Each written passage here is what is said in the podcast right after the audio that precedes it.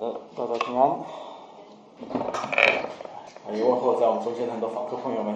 还有问候在新来的朋友们，啊，还有来了又来的朋友们。啊，接下来我继续要啊，继续要回到我们的这个人事教会带领的呃短讲系列。我们接下来要谈到的是人事教会的成员。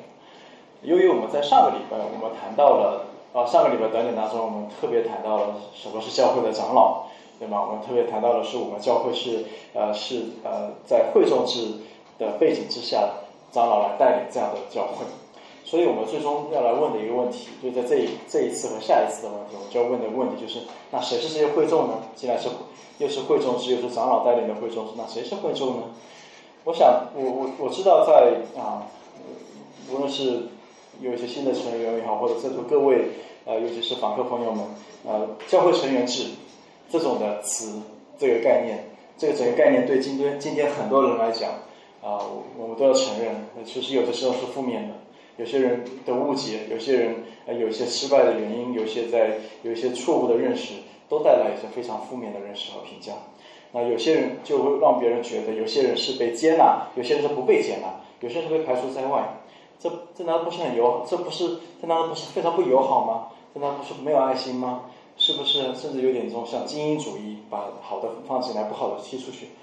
这这种的错误的这种认识。呃，那根据几年前，因为我们需要了解一个事实，在根据几年前美南浸信会有一项调查研究，虽然这是美国的教会，但是呢，中国教会是差不多的。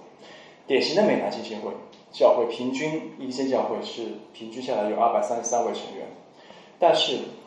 在在册的成员是二百三十三位，但是呢，实际上每个礼拜会出席在聚会的人只有大概七十个人左右。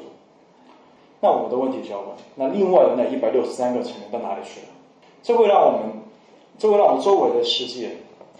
如何看待基督教？如何看待教会？教会人员的流动和串动，其实在中国教会也是非常严重的。我跟牧师们在一起聊天的时候，有时候也甚至会惊讶的发现：哎，某些人长期是在几间教会流窜的。导致那些教会的牧师，大家都以为，哎，那个人不是在我们教会的吗？那个人不是我们教会的人吗？那么发现怎么都到处在不同的教会里面都出现了同一个人。牧师们也很困惑，作为一个牧羊人，如何确保自己带领的羊不是同属于隔壁教会的羊？他到底要不要为这个羊的属灵生命负责呢？而这个基督徒要为哪一间教会来负责和委身呢？那我们需要就要从什么是教会开始。这个问题开始重新认识教会和教会的成员。那我们先先了解一下什么是教会呢？大家都会认同，教会不是一栋建筑物，尤其是在中国的这种的特定的特色环境之下的教会生存夹缝中生存的教会而言，我们都会知道根本就不是建筑物，因为我们不知道今天在这里聚会，明天下次还能不能继续使用这个建筑物。教会是它的成员，我们要确定，这是一群教会是一群定期聚集的人在一起。他们承认并且见证自己单单是为了神的荣耀，唯独借着神的恩典，也唯独透过基督的信心而得救的一群人在一起。而事实上，早期基督徒都没有在任何的建筑物里面聚会。其实，早期基督徒跟我们中国基督徒是一样的，是是类似的，某种程度上比我们严峻的多，因为他们并没有在某个固定地方能够聚会的。他们，我们之前在讲道当中也提到过，他们是在坟墓里聚会的，他们是在地下城聚会的，他们是东躲西藏的，在地上画个鱼。对吗？大家知道在车上，比如贴个鱼在上面，是大家以前基督徒的标识。所以从基督教历史来看，从很早开始，地方教会就是固定的人群聚会，而不是指某个建筑物。一些人被公开的确认是这是个这个聚聚会的一部分，而另外一些人被认为是在这聚会之外的。所以在马太福音十八章和哥林多前书第五章里面，都明确的谈到了教会的里面和外面的界限。有人是里面的，有人是外面的，大家都默认有这样里面和外面的人。所以大家都知道谁是里面的人，谁是外面的人，谁是属于教会的人，谁是不是教会的人。那在新约和旧约当中，有限的子民共同体的概念都是在圣经里面贯穿的中心。比如说，圣经圣经里面说，神把挪亚和他的一家分别出来，然后又分别了亚伯拉罕和他的后裔，然后整个以色列的民族，然后呢，新约当中是一个一群教一个一一群人聚在一起的教会。你看，神总是保守着一群特殊和分别出来的子民。为的是要彰显他自己的性情，所以呢，他会有意识的在属他的人和不属他的人之间要画出一条清晰和鲜明的界限来，这是神做的工作。而作为教会，我们应该要跟随上帝的呃上帝的作为，去呃跟随顺服上帝的命令，去让这个界限是清晰的，而不是模模糊的，是让这个界限是能够明显，而不是不断的被挪移的，不断被打破的。教会作为一个聚集共同体的概念，是要将那些受洗的基督徒和其他的大多数人分别出来。但是这样的分别不是没有爱心的，这样的分别是一个福音共同体的彰显。那第二个我们要谈到教会成员制的标，教会成员的标志，教会成员的标志。那我们如何在一间具体的地方教会当中知道谁是成员，而又谁又不是呢？我们怎么知道谁是谁又不是呢？那首先要做成为一间教会的成员，那么你就必须要作为一间作为一个基督徒，作为一个信徒受洗。那我们认为信而受洗是一个基督徒被公开识别的第一步。是一个公开让别人看到你是信徒的第一步。其次呢，作为一间地方教会的成员，你必须定期领受主餐，你必须定期领主餐。通过主餐，我们同享基督的身体，并且宣告他的死。如果新约，如果洗礼是新约的标志标志，那么主餐就是纪念新约的标志，它是反复的，是长长的。那我们此前也花了很长的时间来谈论主餐和洗礼这两个重要的圣礼。所以，如果你对这两个感兴趣的话，你都可以回到我们网站上去听之前的短讲系列，啊，可以帮助你更好的认识主餐和洗礼。那第三，作为一个地方教会的成员，你必须定期在教会聚会。请注意，我们说的是你要定期在教会聚会。聚会首先你要出现，如果你不出现，那么你就不出，这不是叫做聚会。我们先不谈你的服饰。先不谈在教会里面你要做什么样的惊天动人的服饰，要做招待或者私情，或者说做别的服饰。我们常常在说的是，聚会出现在教会里面，首先就是一项服饰。你的出现就是在服侍你身边的人，你的出现就是在服侍其他弟兄姐妹，在一起共同的唱诗，为别人唱诗，为自己唱诗，在一起共同的用你的表情，用你的行为，那你一举一动行事为人的方式来基来做来做。在教会的聚会当中来服侍，所以基督徒聚基督徒在教会中心的出席聚会就是一项服侍，是基督徒对彼此最基本的服侍，也是最重要的服侍。新约称教会为灵宫，我们每一个人都是活石。圣经也称教会为身体，我们每个人都是这个身体上的肢体。圣经也说我们是羊群中的羊和葡萄树上的枝子。圣经上说，一个基督徒必须是一间地方教会的成员，他必须属于某个肢体，一个枝子必须属于那个树，一个一个建筑物，你必须是那个建筑物里面其中的一块砖才行。成员资格不仅仅是一张纸上的名字，或者是我们对成长之地在情感上的宣告，成员资格必须表现在活泼的尾声和定期的出席上，否则就没有意义。事实上，比没有价值更糟了。因为这是危险的，所以让我劝大家，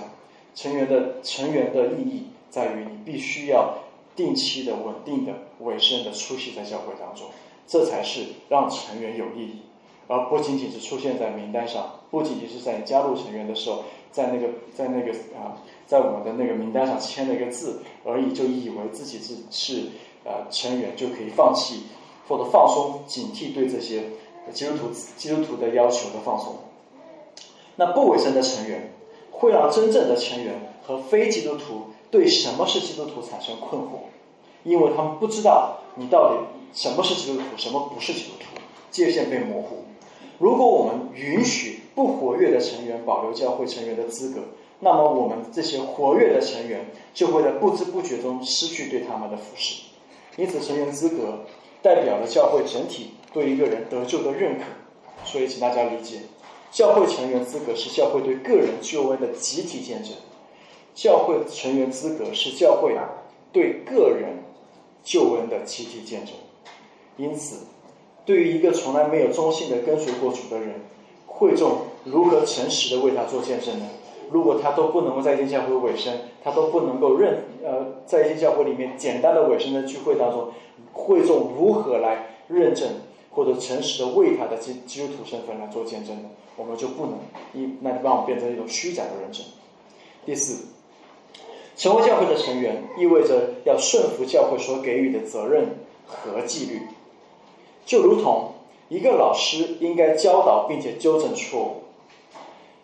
一个就好像老师会通过考试告诉你，你这个地方做的不对，如果你再不改变，你就可能你的高考就会落榜，这是对你的纠正性的指责。一个医生应该要一个认真的医生，真实的医生要建议健康一个人有病的人，一个有疾病的人要找出疾疾病的症结，并且对症下药，来让他的身体回到健康的状态。而教会当中也是如此。当我们谈到纪律的时候，我们说的是一个消极的纪律，是一种啊规规劝性的纪律。但是纪律这个词在原文当中还有一个意思叫做门训，所以教会当中门训也是一样，所以它包括一种呃造就性的劝诫，就是我教导，就好像现在我在给大家讲道的时候，这也是一种纪律，这是一种教导性的纪律，我在教导大家，劝勉大家，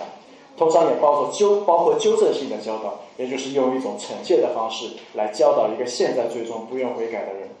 所以我们通过私下的纠正性的方式，并非呃以及非正式的方式，互相的劝诫和扶持。所以弟兄姐妹要一起门训，是彼此的劝诫、彼此的扶持、彼此的教导。同样呢，如果一个人拒绝悔改，持续的停留在最终，当一个人宣告说我爱罪多过于爱神，那么我们就要用公开的方式训诫他，告诉他你这样是很危险的。这是耶稣的命令。这是第四个我们谈到的教会成员，意味着要顺服教会给予的责任，还有纪律。第五，也是最后一个，就是爱是教会成员的资格的标志。爱是教会成员资格的标志。耶稣告诉他的门徒说：“我赐给你一个新的命令，就是叫你们彼此相爱。我怎样爱你们，你们也要怎样相爱。你们若有彼此相爱的心，众人就因此认出你们是我的门徒了。”约翰福音十三章三十四到三十五节，如果你没有委身于其他基督徒，在一个爱的关系当中，你就不能称自己是基督徒。约翰警告人说：“人若说我爱神，却恨他的弟兄，就是说谎话的；不爱他所看得见的弟兄，就不能爱爱那看不见的神。”约翰一书四章二十节说。所以，我们需要。透过在我们周围所能够看见的弟兄身上去实践和把自己浸泡在这样的爱的关系当中，这同时意味着这种关系有可能不一定会都是按照你的舒适、按照你的想要的方式来爱你。同样的，意味着你要首先要倾倒和奉献出你的爱去爱到你身边的人，用这样的方式来爱、来建造我们这样一个属灵的团队。鉴于我们容易自欺以及过高的估计自己的良善。但感谢神赐给我们其他的圣徒来查验我们自己的骄傲和我们自己的盲目，所以爱也能够检测出我们的盲目来，检测出我们的骄傲来，看我们是不是一个有从神而来的前锋。所以从这几个五点五从五个点来讲，我们谈到了教会成员的标志，以及我们也看到了到底什么是教会。用这样的方式，我们看到了，我们首先要确定一间教会谁是成员，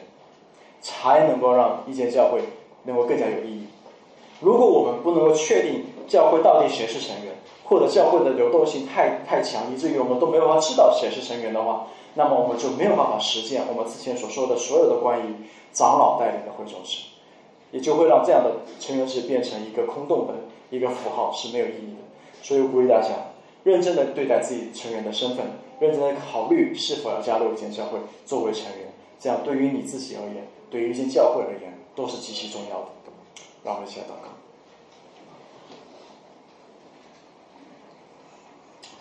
说我们有可能忽略了我们教会作为一个教会成员的身份的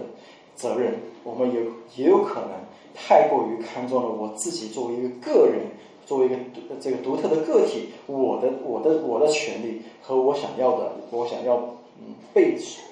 被服侍或者想要被啊受到的关注。把这些高过于看得过重而高过于我们自己在教会里面所承诺的责任，所以我求你帮助我们，帮助我们能够知道更好在一教会为生，也求你更多的识别出在教会当中更多的识别出成员，更多识别出属于你的百姓们。我们也祈求，求你用使用这些教会，希望让这些教会让弟兄姐妹的彼此相爱，能够显出一个爱的共同体来，好让好吸引那些来到我们当当中看到这个教会的人。让他们看到这样一个爱的共同体，他们也愿意加入到我们当中当中，他们也愿意看到啊，福音是如此改变了一个有罪的人，使我们有呃有一个改变的新的生命在教会里面加入到我们当中来。求你能够这样祝福我们教会，我们的祷告是奉耶稣名祈求。